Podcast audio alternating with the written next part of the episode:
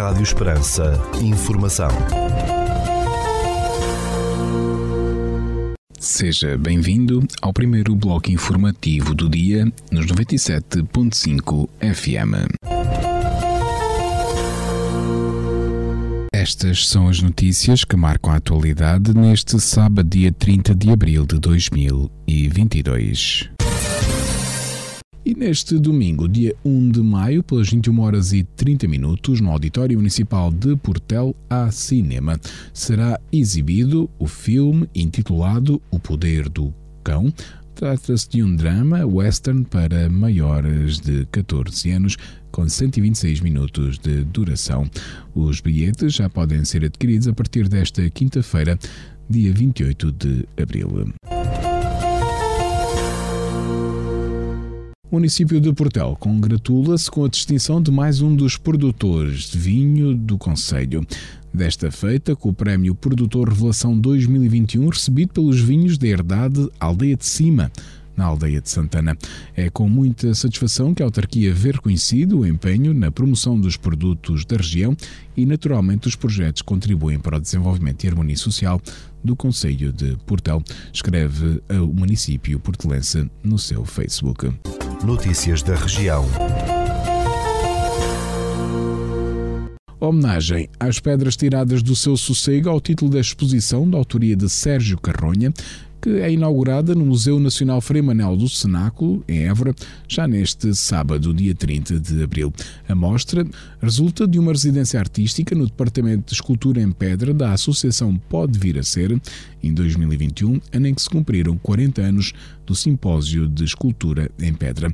No projeto para a Pode Vir a Ser, o artista propôs criar uma escultura para o espaço público de caráter não definitivo numa cidade e num território em que a presença e expressão de diferentes materiais líticos é especialmente forte, explica o Museu Nacional Frei Manuel do Cenáculo. Outra das inspirações de Sérgio Carronha foram as coleções de escultura em pedra, epigrafia e arqueologia do Museu Nacional Frei Manuel do Cenáculo, acrescentou a organização da mostra. Exposições, atuações musicais, hora do conto ou apresentação de obras são ingredientes da Feira do Livro de Reguengos de Monsaraz, que está a decorrer até ao dia 1 de maio.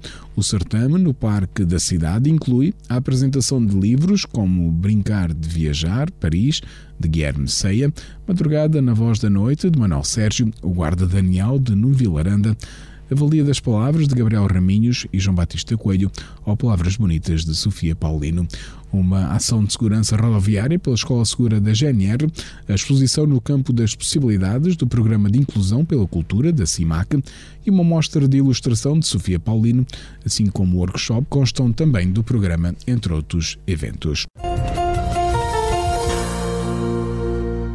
Um salão de automóveis clássicos, passeios e música são algumas das iniciativas com que o Clube Dois Cavalos, da de Portugal, vai comemorar 40 anos de existência em Serpa entre os dias 29 de abril e 1 de maio.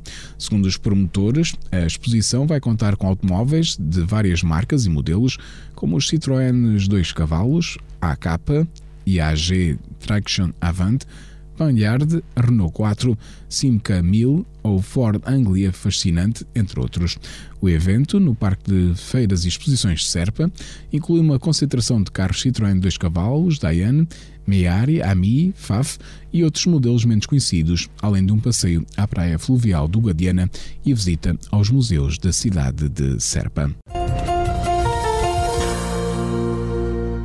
A Universidade de Évora está a convidar a população a disponibilizar até duas imagens relacionadas com as poeiras do deserto que atingiram a cidade em março para a realização de uma exposição fotográfica. Segundo a Academia Eburense, todas as fotografias recebidas até o dia 8 de maio serão expostas numa galeria online e as melhores escolhidas por um júri especializado vai integrar uma exposição presencial na Universidade de Évora. Intitulada O Deserto Veio à Cidade, a mostra fotográfica vai contar igualmente com informação explicativa sobre alguns fenómenos relacionados com estas partículas vindas do norte de África. A Feira de Inspiração Renascentista de Vila Viçosa vai decorrer de 10 a 12 de junho, tendo como palco principal o interior do espaço amuralhado do castelo, revelou a Câmara Municipal local. Segundo o município calipulense, o programa do evento inclui animações e espetáculos históricos, mercado, música e danças populares, concerto, espetáculo de fogo, arruada pelas principais artérias da vila, cortejos, espetáculo de cetraria e de fogo, torneio de armas apiado e comidas e beberes com sabores de antanho. A Câmara Velha da Casa da Cultura de Maravão vai inaugurar neste sábado, 30 de abril, a Sala José Gomes Esteves, numa homenagem do município ao antigo chefe de secretaria daquela autarquia. A sala contará com o espólio bibliográfico de José Gomes Esteves, que exerceu funções na Câmara de Maravão entre os anos 50 e 80 do século passado. Vai ser inaugurada neste sábado pelas 14 horas e 30 minutos. A Câmara de Odmira, no Distrito Beja, atribuiu um apoio de 55 mil euros e assinou um protocolo para a dinamização do Centro de Valorização da Viola Campaniça e do cante de improviso e a realização de iniciativas culturais e educativas.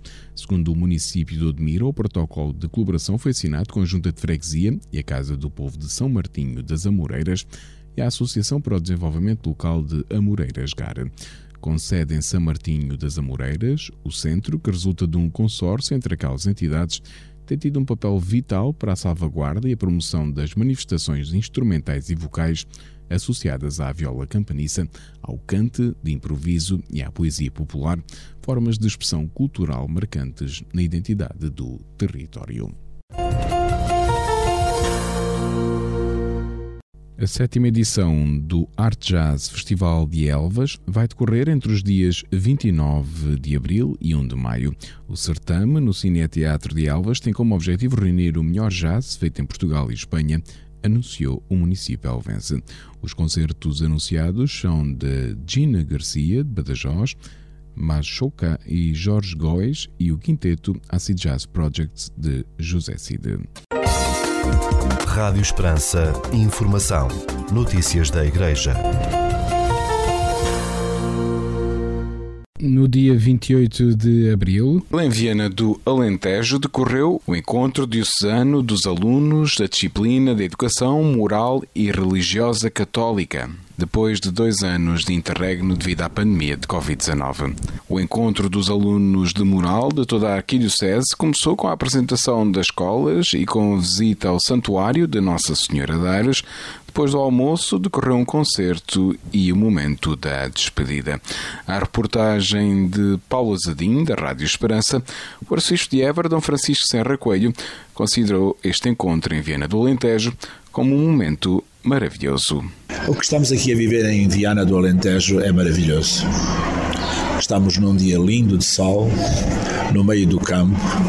Este campo alentejano eh, que é um jardim, as nossas papoilas violáceas eh, com a festa do roxo, do lilás, uh, enfim, as gestas uh, amarelas a lembrar de facto a, a beleza da vida, do, do sol dourado, depois uh, o encanto também das gestas brancas, é, é, quando olhamos para, para a urze, toda ela é florida, e é neste ambiente, à volta da casa da mãe, do berço da mãe, do colo da mãe, que nós estamos juntos eh, com milhares de jovens eh, na Senhora de Aires, depois da inauguração deste santuário, que foi requalificado eh, em grande escala.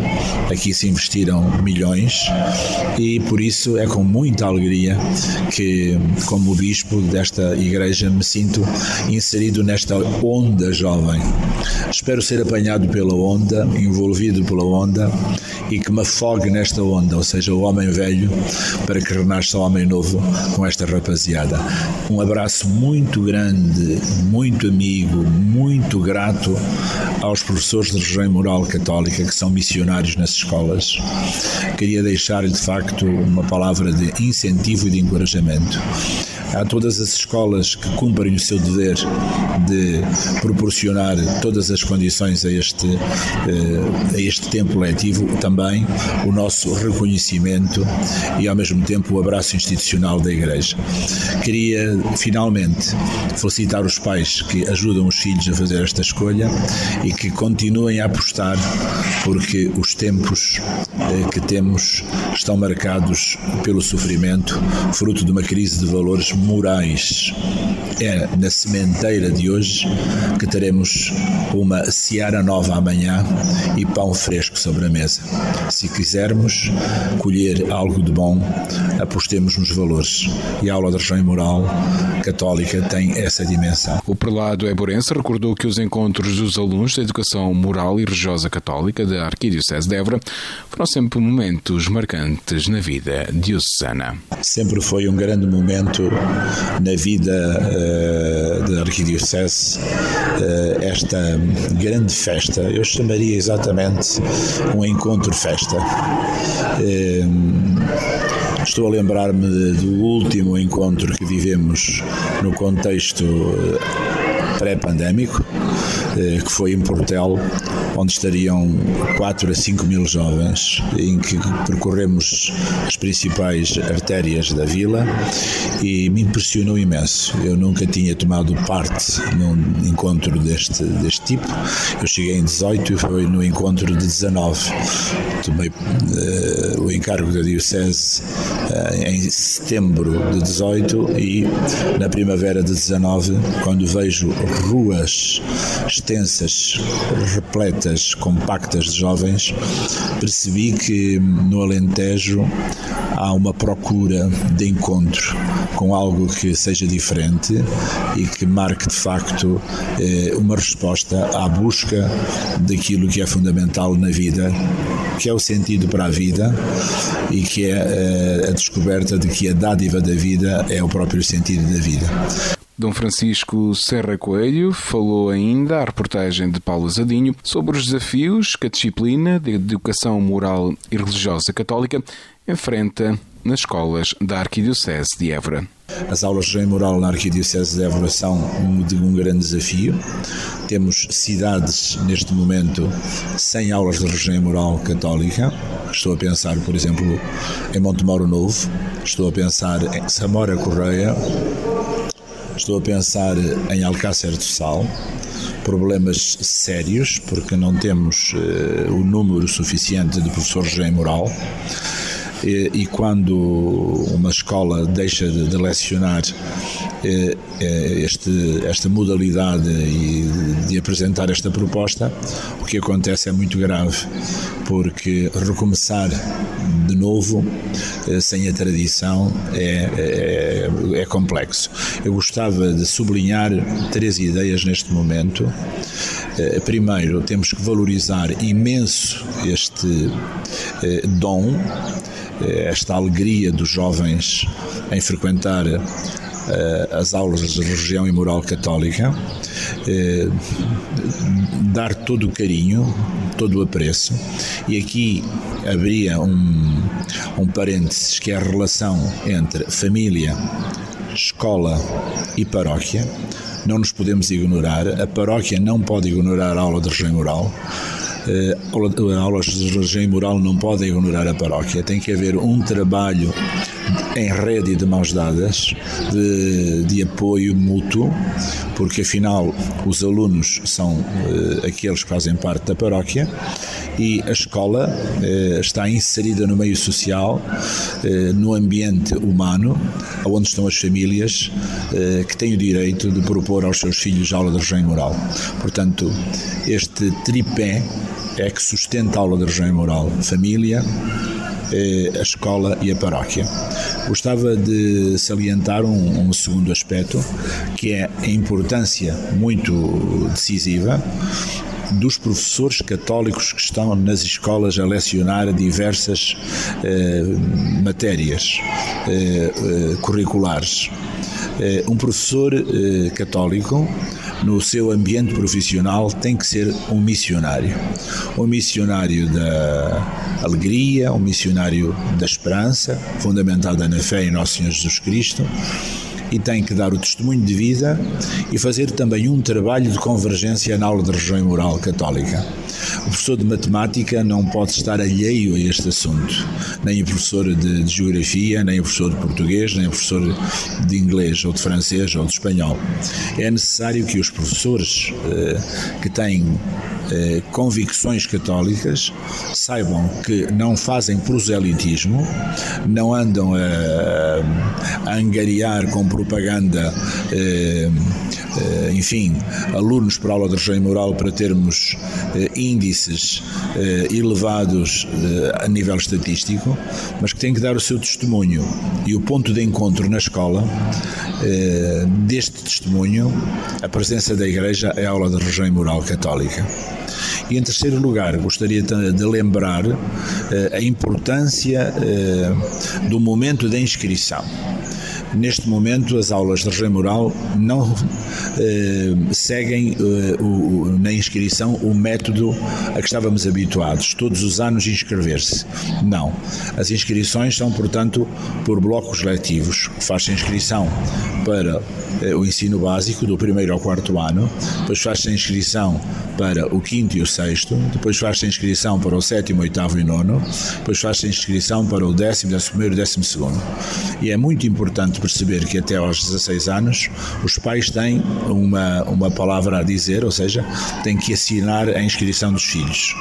Esta hum, realidade eh, é depois, claro, se o jovem quiser interromper, é livre para interromper em qualquer momento e também pode entrar, se não tiver feito a sua inscrição eh, no, no primeiro eh, ano do, imaginemos, do complementar, mas é preferível que as coisas aconteçam com esta programação. Por seu turno, o padre Manuel José, do Secretariado Diocesano para o Ensino Religioso nas Escolas, considera que retomar a realização destes encontros é algo importantíssimo.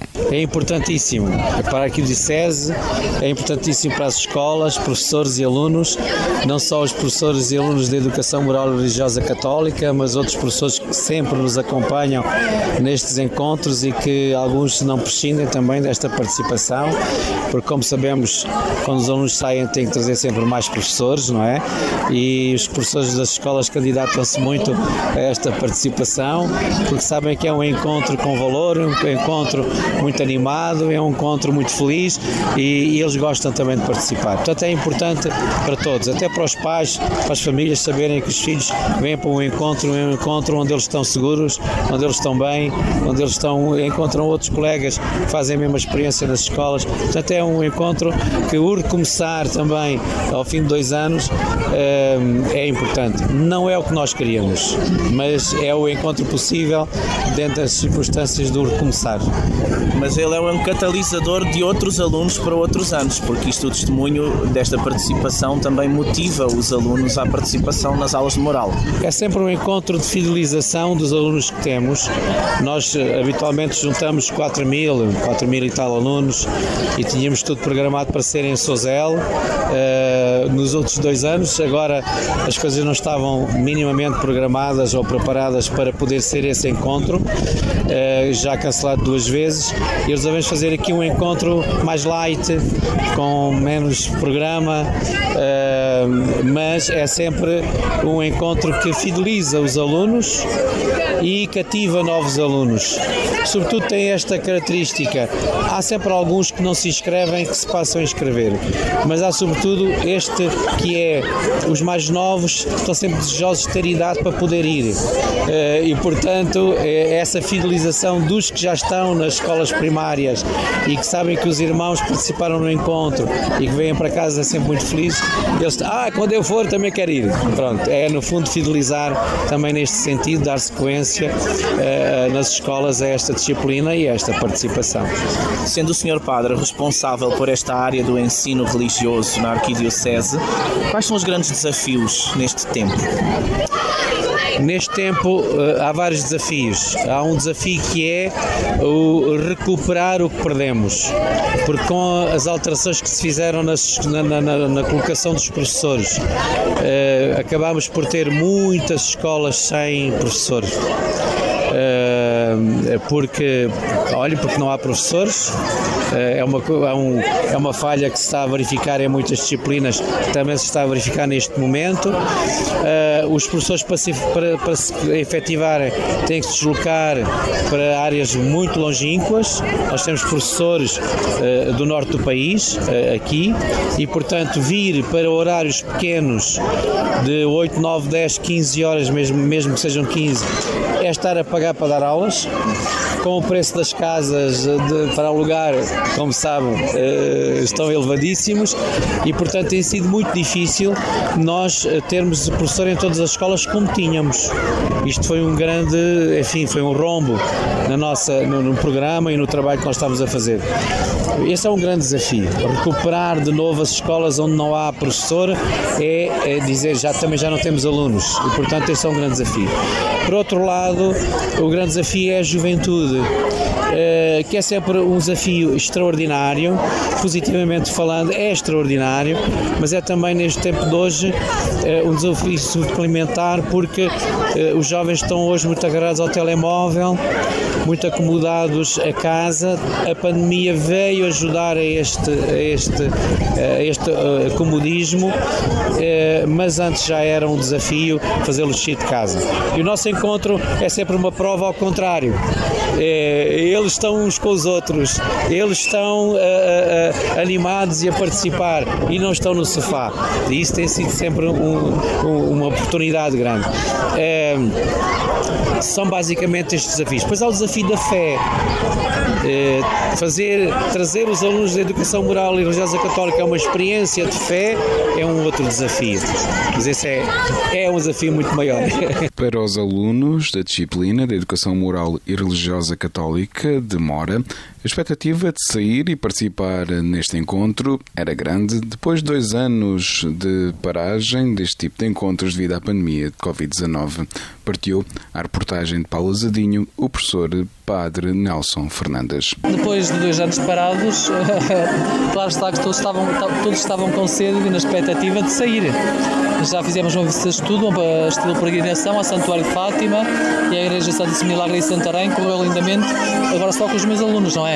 Agora aqui é num âmbito muito mais geral e com muito mais alunos, outras escolas, uh, onde eles já sentem uh, esta vontade de querer conhecer o outro. E é a abertura cristã que está aqui marcada também como sinal. Por isso eles vêm todos contentes, alguns já vêm pela quinta vez, que é o quinto ano que estou na escola, outros vêm pela primeira vez e é interessante o testemunho que uns passam aos outros a contar como é que foi nos outros anos e vamos ver como corre hoje. E grande desafio da educação moral e religiosa neste tempo? Grande desafio só por si já o nome da disciplina já, já diz muito, não é? Perante a sociedade e os valores que temos e que procuram imperar sobre as famílias. Depois ser uma mais uma disciplina, mais um tempo letivo ocupado, não é? É outro desafio. O professor tem que tentar cativar e muitas vezes os valores cristãos para eles não são atrativos porque à primeira vista não vão satisfazer as suas necessidades e o seu sonho de felicidade. Só depois de estar e de conhecer é que de facto encaram e conhecem e, e entram. Uh, depois já outra dificuldade que são as inscrições, que agora já são online a partir da pandemia. Antes eram presenciais. Por exemplo, uma grande dificuldade com os alunos do secundário é que já são eles próprios que se inscrevem, não são os pais a inscrevê-los. E se eles quiserem inscrever, têm que ir à Secretaria da Escola de propósito de inscrever-se. Tudo isto, por trás de tudo isto, há de facto uma procura de desmotivação de que haja alunos desta disciplina.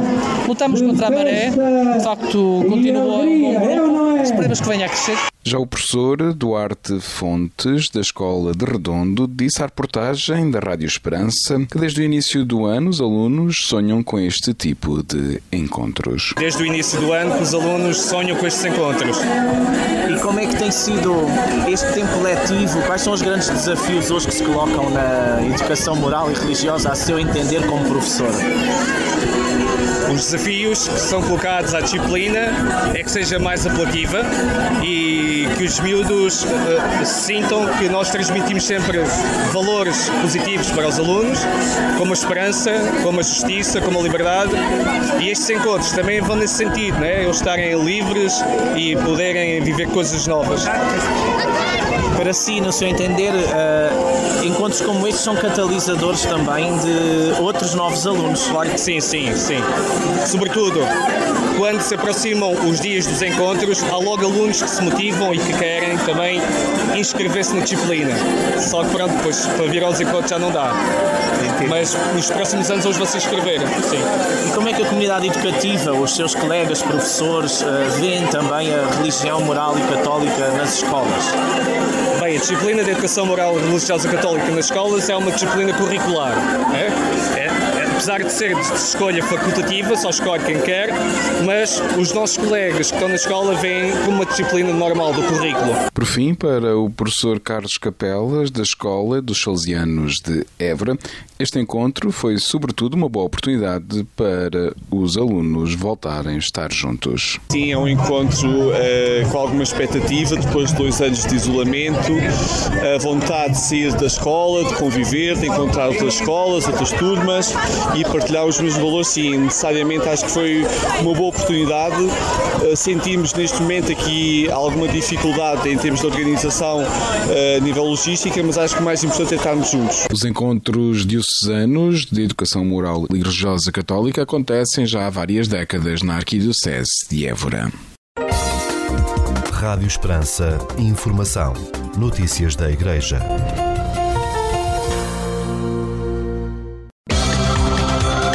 Espiga Doirada. Espaço de informação religiosa da Arquidiocese de Évora a Comissão Episcopal do Laicado e Família da Conferência Episcopal Portuguesa evoca na sua mensagem para este Dia da Mãe, dia 1 de maio de 2022, as mães coragem da Ucrânia perante o cenário de conflito do país, com milhares de mortes e milhões de refugiados.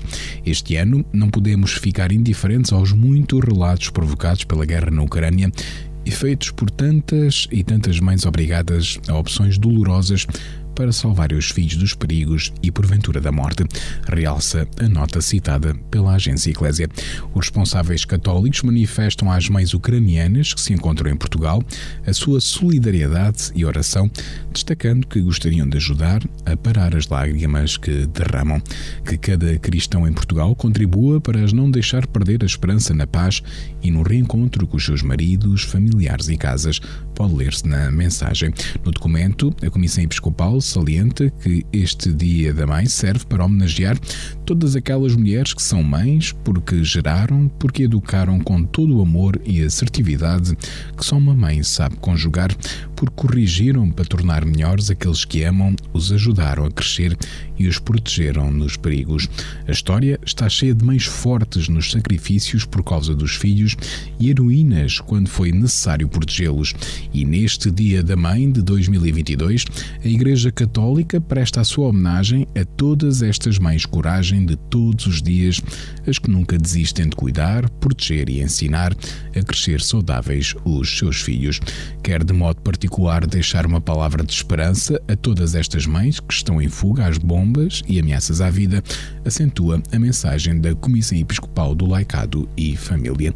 O documento sublinha que algumas mães enviaram os filhos sozinhos ou com alguém conhecido para países estrangeiros, outras acompanharam-nos elas próprias, saindo da sua terra e casa em direção ao desconhecido, deixando maridos a combater e outros familiares para trás, porque o importante são os seus filhos. É assim a mãe vive para continuar a dar vida e dar a sua vida, se necessário, por aqueles que Deus lhe confiou, indica o organismo da Conferência Episcopal Portuguesa. A Igreja Católica, qual mãe carinhosa, quer estar ao lado de todas as mães comungando da sua alegria pelo dom da sua maternidade e pela fidelidade à missão de mães e esposas, pode ler-se na mensagem da Comissão Episcopal do Laicado e Família para este Dia da Mãe de 2022, celebrado neste domingo 1 de maio.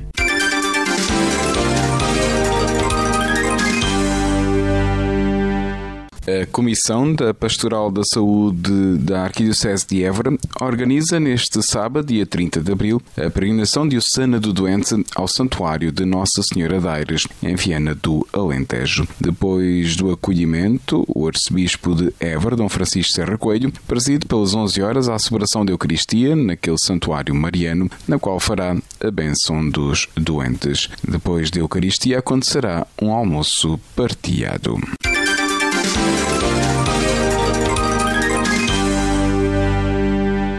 Após uma paragem forçada devido à pandemia de Covid-19, o movimento dos cursos de cristandade da Arquidiocese de Évora regressa às suas atividades com a realização do curso de homens número 167, tendo iniciado no dia 28 de abril na Casa das Irmãs Concepcionistas ao Serviço dos Pobres, em Elvas. O encerramento deste curso de cristandade está previsto para domingo, dia 1 de maio, às 18 horas, na Igreja de Santa Luzia, em Elvas, com a celebração de uma Eucaristia presidida pelo arcebispo de Évora, Dom Francisco Serra Coelho.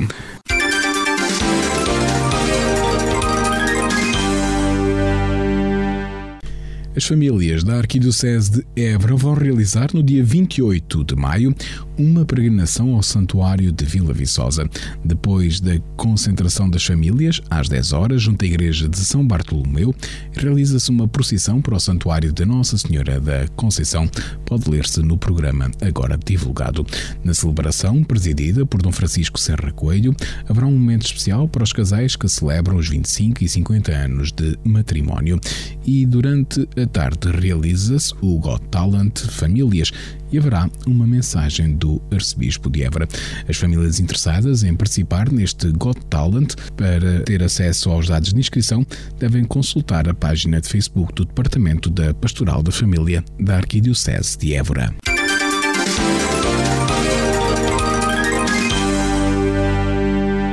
No dia 24 de abril, pelas 17 horas e 30 minutos, o artista de Dom Francisco Serra Coelho, presidiu a Eucaristia no Santuário de Nossa Senhora da Boa Nova, em Terena. Na celebração, administrou o sacramento da confirmação a 11 jovens, 3 de Terena, 3 de Borba e 5 de Landroal. Depois da Eucaristia, o prelado Eborense presidiu a procissão do encontro no contexto da Romaria dos Prazeres, em honra de Nossa Senhora da Boa Nova, que decorreu em Terena de 22 a 26 de abril.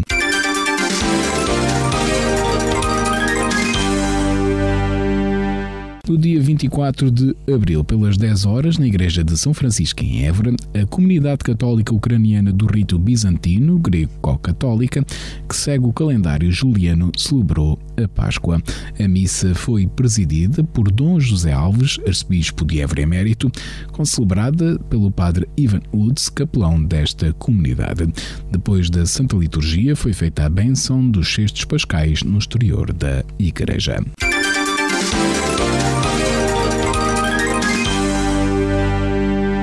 Segundo domingo da Páscoa, celebrado a 24 de abril, o arcebispo de Évora, Dom Francisco Serra Coelho, pelas 9 horas e 30 minutos, presidiu a Eucaristia Dominical, na qual ministrou os sacramentos do batismo e da confirmação na paróquia de Nossa Senhora da Saúde, em Évora.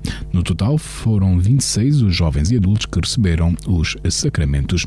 No mesmo dia, pelo meio-dia, o prelado Eburense presidiu a Eucaristia Dominical, na qual ministrou os sacramentos do batismo e da confirmação na paróquia de Nossa Senhora da Orada, em Avis, concluindo a primeira fase da visita pastoral àquele conselho.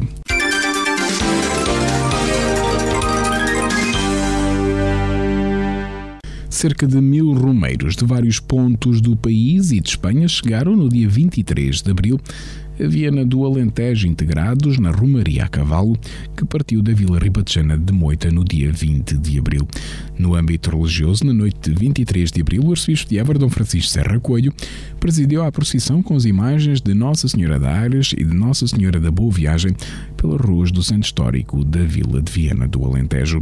Já no domingo, encerrar a Romaria, pelas 11 horas e 30 minutos, o padre Manuel Manso presidiu a missa campal esplanada do renovado Santuário de Nossa Senhora de Aires.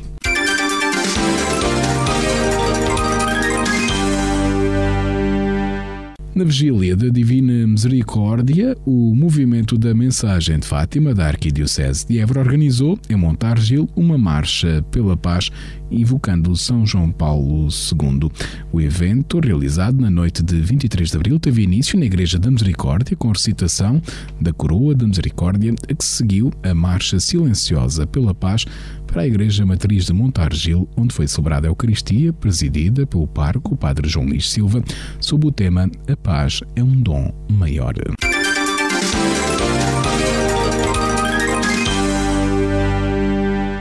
E no dia 23 de abril, no convento das Irmãs da Apresentação de Maria, na Quinta da Boa Vista, em Palmeiras, decorreu mais uma reunião do encontro matrimonial.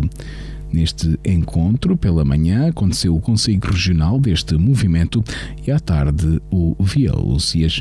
A manhã decorreu serena e a partilha da equipa coordenadora regional de Fátima, mais Fernando Penderlico, com o padre Luís Bairrada, levou os presentes a refletir e a dialogar em casal sobre o jardim relacional. Cuidar da jardinagem relacional leva a descobrir as expectativas, os planos de partilha e de comunicação de casal e a privilegiar a escuta com o coração. Após o almoço partilhado, juntaram-se casais da região sul do movimento Encontro Matrimonial para a realização da Via Lucis, que foi celebrada pelo padre Luís Bairrada. O movimento Encontro Matrimonial vai realizar uma peregrinação nacional a Fátima nos próximos dias 28 e 29 de maio.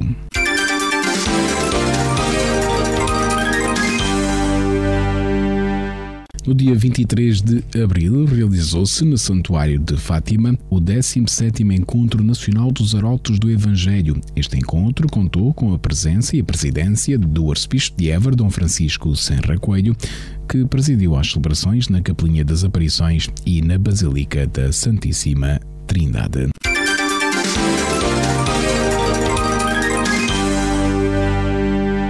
De 10 a 13 de abril, no Seminário Maior de Évora, decorreu na Arquidiocese de Évora o Convívio Fraterno 1410. Ao todo participaram neste convívio fraterno 35 jovens, 20 dos quais participaram pela primeira vez e ainda 4 sacerdotes.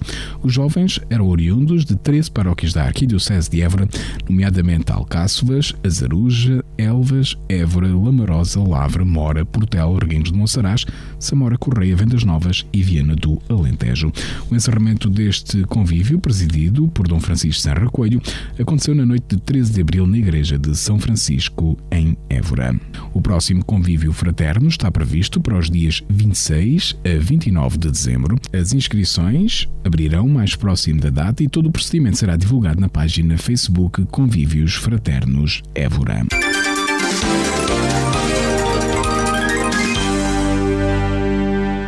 Da agenda pastoral do Arcebispo de Évora para os próximos dias, neste sábado, dia 30 de abril, pelas 11 horas, integrada na peregrinação diocesana do doente no Santuário de Nossa Senhora de Aires, em Viana do Alentejo, o Arcebispo de Évora preside a Eucaristia, na qual fará a benção dos doentes. Neste sábado, dia 30 de abril, pelas 21 horas, o arcebispo de Évora preside a celebração da bênção do órgão de tubos adquirido pela paróquia de Mora, seguido da procissão em honra da padroeira Nossa Senhora da Graça. Neste domingo, dia 1 de maio, pelas 16 horas, o arcebispo de Évora preside a Eucaristia Dominical na paróquia de Nossa Senhora da Atalaia, em Fronteira. O prelado eborense, após colocar o Santíssimo Sacramento no sacrário da capela comunitária, fará a bênção da residência da nova comunidade das Irmãs Dominicanas de Santa Santa Catarina de Sena, que ficarão ao serviço daquela unidade pastoral de fronteira. Ainda neste domingo, dia 1 de maio, pelas 8 horas, na Igreja de Santa Luzia em Elvas, o de Évora preside ao encerramento do cursilho de Cristandade número 167 de homens. No dia 2 de maio, pelas 11 horas e 30 minutos, o de Évora recebe o Sr. Presidente da Câmara Municipal de Évora e os membros do Executivo Municipal para uma reunião sobre a candidatura de Évora à Capital Europeia da Cultura em 2027. E no dia 2 de maio, pelas 15 horas, o de Évora preside a reunião do clero da Zona Pastoral Leste. No dia 3 de maio, pelas 11 horas, o Arcebispo de Évora terá uma reunião com o Conde Francisco Bento, pároco de Campo Maior, para preparar a visita pastoral àquele conselho. Espiga Doirada, espaço de informação religiosa da Arquidiocese de Évora. Escutamos agora a rúbrica da Fundação AIS Ajuda a Igreja que Sofre sobre a realidade dos cristãos perseguidos no mundo. Cinco minutos com a AIS, a Igreja Perseguida no Mundo. Jornalista Paulo Aido. Um pouco por toda a Ucrânia, mosteiros e casas das religiosas têm sido transformados em lugares de abrigo para os refugiados de guerra. As irmãs abrem as portas das suas casas, partilhando o que têm com quem chega tantas vezes de mãos vazias e em lágrimas. É assim que vemos a nossa missão agora, disse-nos uma freira beneditina. Acolher quem precisa é de facto também um sinal de Deus no meio do inferno da guerra. É o caso das beneditinas de Slonka. Estas freiras contemplativas privaram-se do silêncio e da solidão do mosteiro para acolherem pessoas forçadas a fugir por causa dos combates, por causa da violência da guerra. Desde que começou a invasão das tropas russas a 24 de fevereiro, já dezenas de famílias passaram pelos claustros destas irmãs na região de Lviv. Não são apenas os cidadãos comuns que viram as suas vidas transtornadas por completo por causa da guerra. Também houve algumas comunidades religiosas que tiveram também de se fazer à estrada, engrossando o número de refugiados por causa da enorme insegurança que se vive em várias regiões do país. As irmãs de Sintomir, por exemplo, também se acolheram em Selonca, depois de terem estado alguns dias abrigadas numa cave na catedral local durante os constantes bombardeamentos que atingiram a região. A vida no mosteiro de Selonca passou a ter outras rotinas, outras prioridades. As irmãs procuram envolver todas as pessoas nas tarefas diárias, seja a limpeza do mosteiro, ou o trabalho na confecção das refeições, ou a distribuição da comida no refeitório. Nada foi deixado ao acaso. Uma das celas, por exemplo, foi transformada numa sala de jogos para que as crianças possam ser entretidas. Também na Arquidiocese de Lviv, as Irmãs de São José abriram as portas da sua casa, da sua congregação, para acolherem os por ali têm passado, fugindo dos horrores da guerra. Todos os que batem à porta das Irmãs, seja em Lviv, em Slonka ou noutro lugar, trazem sempre consigo histórias pesadas, difíceis, memórias que perdurarão provavelmente para sempre. A Fundação AIS apoia diretamente a subsistência de centenas de irmãs em toda a Ucrânia.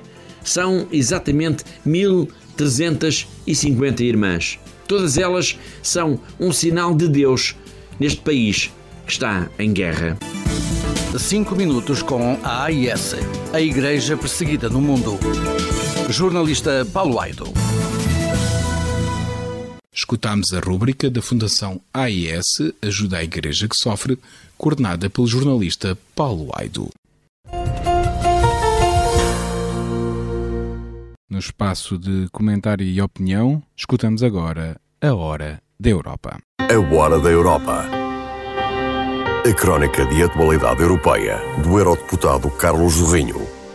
Não há como falar da União Europeia sem discorrer sobre a forma como a guerra às suas portas uniu a parceria, mobilizou os seus povos e fez de novo acionar respostas solidárias, naturalmente debatidas e disputadas num quadro profundamente democrático e diversificado, mas tem sabido salvaguardar o essencial a defesa da liberdade, o apoio à Ucrânia e aos ucranianos, os que ficam e estão obrigados a partir e a mitigação dos impactos colaterais na vida dos cidadãos europeus. Procuro, nestas reflexões, ter o discernimento que permita que elas sobrevivam à espuma dos dias. Embora sempre possível escurado nos factos, tento partilhar com quem me ouve aquilo que me parecem ser tendências fortes, úteis, para aprofundar o conhecimento da Europa e para sermos cidadãos ativos na definição do seu futuro. No mundo que cada vez mais se desenvolve em torno do binómio informação-energia, não é de estranhar que seja também em torno destes dois grandes vetores que se vai desenhando com maior nitidez o impacto económico e social do conflito. A centralidade da energia no impacto do conflito tem duas faces.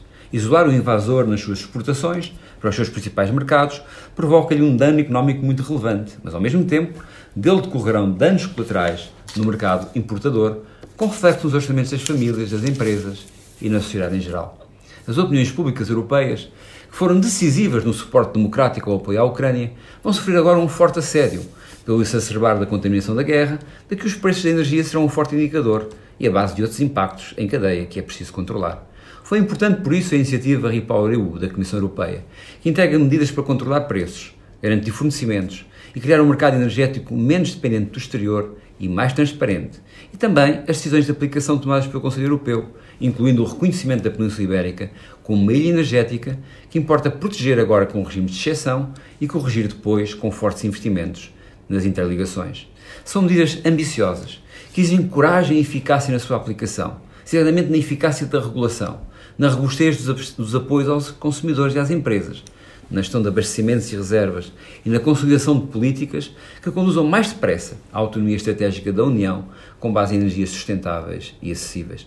Como referi antes, a aposta na diversificação de abastecimentos, no investimento no hidrogênio verde e nas infraestruturas de armazenamento e transporte atribui um papel relevante à Península Ibérica em geral e a Portugal em particular, criando uma forte plataforma sudoeste de produção e abastecimento de energia renovável e reforçando também o seu papel como plataforma complementar de aquisição, construção de reservas e abastecimento do mercado europeu. Para que isto aconteça, os projetos de interligações, tantas vezes adiados por mesquinhas de política, têm que ser retomados, atualizados e concretizados. Também no plano da informação, que dê conta da informação, os desafios que emergem são enormes. Tal como na energia, embora aqui talvez ainda com mais impacto, o que é novo é a importância das redes, das interdependências, da manipulação das ideias através da gestão de conteúdos, em última análise das percepções, das decisões e das suas consequências. Tudo isto feito com base em tecnologias que aceleram a comunicação e simulam, quando não antecipam, a consciência do tempo real.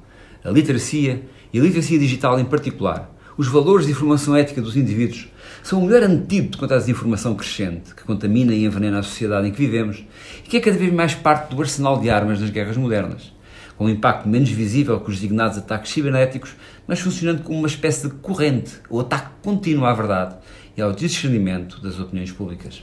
A verdade é, em última análise, aquilo que os indivíduos acreditam que é, examinada pelos dados que são fornecidos e pela matriz analítica de que dispõem. Não há ou não deveria haver verdades oficiais e de adoção forçada, mas nos totalitarismos elas pululam e no mundo livre as restrições, como por exemplo o cancelamento dos canais de propaganda do inimigo, merecem pelo menos reflexão e ponderação. Não podendo, neste espaço radiofónico, nem ao de leve, tocar em todas as implicações da guerra da informação, manifesta uma preocupação especial para as circunstâncias em que a interface humana, mesmo que frágil, pode deixar de ser central. Como é o caso da inteligência artificial dos algoritmos inteligentes, que tomam por bons os referenciais de base e os aplicam até a exaustão, sem regra moral ou ética algoritmos que compreendem, mas não sentem nem pensam e que nos podem levar ao abismo sem saberem porquê. Nunca deixemos de ser humanos, nem que as máquinas estejam um segundo à frente da nossa vontade. Que o instinto de sobrevivência e de humanidade nos proteja. É este o desejo que convosco partilho nesta Hora da Europa. A Hora da Europa. A crónica de atualidade europeia do eurodeputado Carlos Jorrinho. Uma produção radios.baric.pt Agora na Rádio Esperança, Desporto da Região.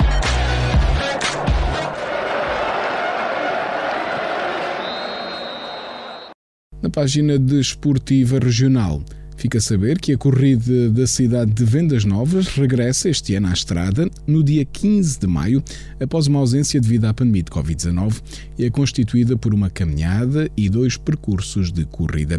Em comunicado, a Câmara de Vendas Novas explicou que a prova desportiva, que tem já as inscrições abertas, integra uma caminhada de 4 km e, ao nível da corrida, um percurso de 5 e outro de 10 km. Além de prémios monetários e medalhas, a competição assume este ano um caráter solidário para com a Cercimor, instituição que apoia pessoas com deficiência ou incapacidade, residentes nos conselhos de Montemoro Novo, Vendas Novas, Arraiolos e Mora. E quanto ao futebol, neste fim de semana, as equipas do União de Montemor e do Juventude de Évora, que disputam o Campeonato de Portugal Apuramento Manutenção Série 11 disputam a quinta jornada deste apuramento de manutenção com os seguintes jogos. União de Montemor recebe o Serpa e o Barreirense joga com o Juventude de Évora. Recorde-se que após quatro jornadas neste campeonato de apuramento manutenção do Campeonato de Portugal, o Juventude de Évora lidera esta série, a série 11, com 12 pontos em quatro jogos, só com quatro vitórias e zero empates e zero derrotas. Já o União de Montemor está em quarto e último lugar, apenas com um ponto resultado de apenas um empate em quatro jogos.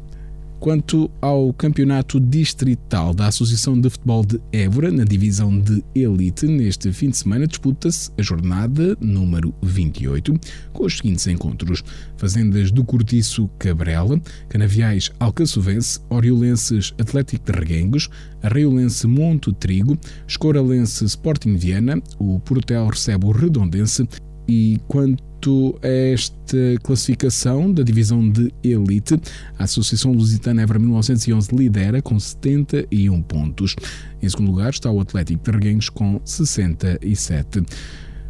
Já o Montrigo está em oitavo lugar com 33 pontos. O Grupo Esportivo Portel está em 11 lugar com 27 pontos. O Oriolense está em 13 lugar com 15 pontos e fecha a tabela classificativa em 15 e último lugar, o Fazendas do Cortiço com 9 pontos. Na divisão de honra da Associação de Futebol de Évora neste fim de semana.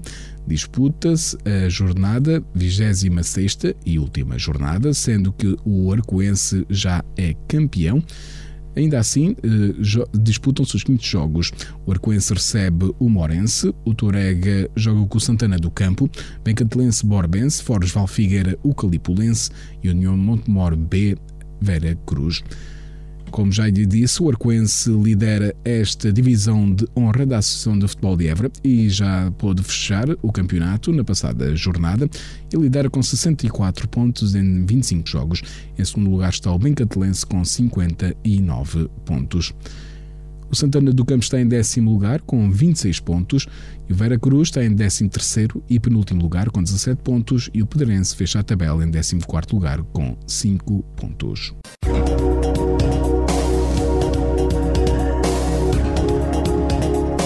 Segundo o Instituto Português do Mar e da Atmosfera, para este sábado, dia 30 de abril, no Conselho de Portel, temos céu pouco nublado, 29 graus de máxima, 10 de mínima e o vento sopra fraco de oeste. Já para a capital de distrito, na cidade de Évora, para este sábado, 30 de abril, temos céu pouco nublado, 29 graus de máxima, 10 de mínima e o vento sopra moderado de oeste.